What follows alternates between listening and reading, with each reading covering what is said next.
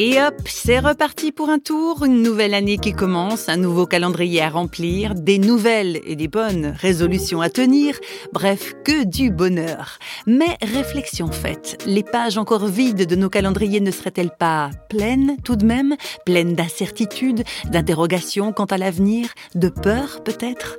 Pour certains d'entre nous, la question se pose, mais où va-t-on aller chercher du courage et des forces pour affronter chaque journée? Comment récupérer un ton soit peu de pep et d'espoir quand les difficultés nous usent parfois jusqu'à la corde. Eh bien, c'est ce que nous allons voir brièvement avec Marie de Henzel, psychothérapeute et auteur de nombreux livres. C'est vrai qu'il peut y avoir une usure, effectivement, à cause des épreuves, des chagrins de la vie, mais ce qui m'a toujours euh, passionné, c'est que la vie est une énergie fantastique. C'est une énergie qui vous porte toujours vers l'avant. Je fais partie de ces psychanalystes qui ne pensent pas du tout que l'énergie vitale se tourne vers le passé, mais au contraire, elle est tournée vers l'avenir. Donc, même si on a eu des chagrins, même si on a été usé, il y a toujours quelque chose qui est prêt à redémarrer. Ça, j'en suis convaincue.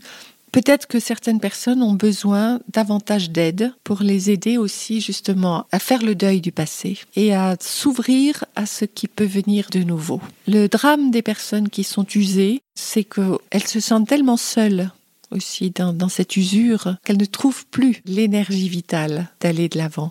J'ai un très bel exemple d'une soignante avec une personne atteinte de la maladie d'Alzheimer et qui est complètement enfoncée dans sa nuit. Et cette soignante, parce qu'elle la stimule avec euh, le regard, avec les caresses qu'elle fait à cette personne, avec son sourire, elle la réveille. Elle réveille quelque chose en elle. Quand on voit cela, on se dit que tout être humain peut être réveillé.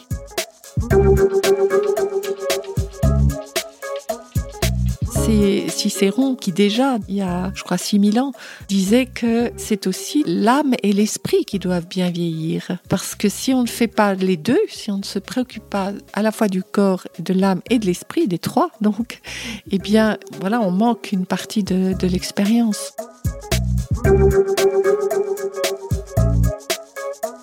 Au sujet de l'esprit, justement, est-ce que le fait d'avoir la foi peut aider à regarder vers l'avant, à aller de l'avant? Alors, la foi dans la mesure où elle est vécue comme une, une vraie confiance dans la vie qui vous porte. Le sentiment de ne pas être abandonné, même si les hommes vous abandonnent, quelque chose ne vous abandonne pas. Quand on vit sa foi comme une foi dans quelque chose de transcendant qui vous porte, cette conviction que l'on est porté par quelque chose qui vous dépasse, certainement ça aide à bien vieillir puisque on peut s'abandonner à cette force qui vous porte. Comment est-ce qu'on peut aider quelqu'un à avoir cette expérience? Eh bien, moi, je pense que c'est en étant humain les uns avec les autres. Parce que parfois, c'est juste un geste d'humanité quand on est seul qui va tout d'un coup vous faire sentir que vous n'êtes pas seul. Ça passe quand même par les autres, par les hommes, par les, humains. Hein. C'est pour ça qu'on a une responsabilité énorme quand on s'occupe de personnes très très vulnérables. Un geste, un sourire, ça peut tout d'un coup porter la personne et la réveiller. J'en suis absolument convaincue. C'est un peu étrange, mais c'est vrai. Un tout petit geste d'humanité peut en dire très long sur Dieu. Malgré les apparences parfois, on n'est pas tout seul, on n'est pas abandonné.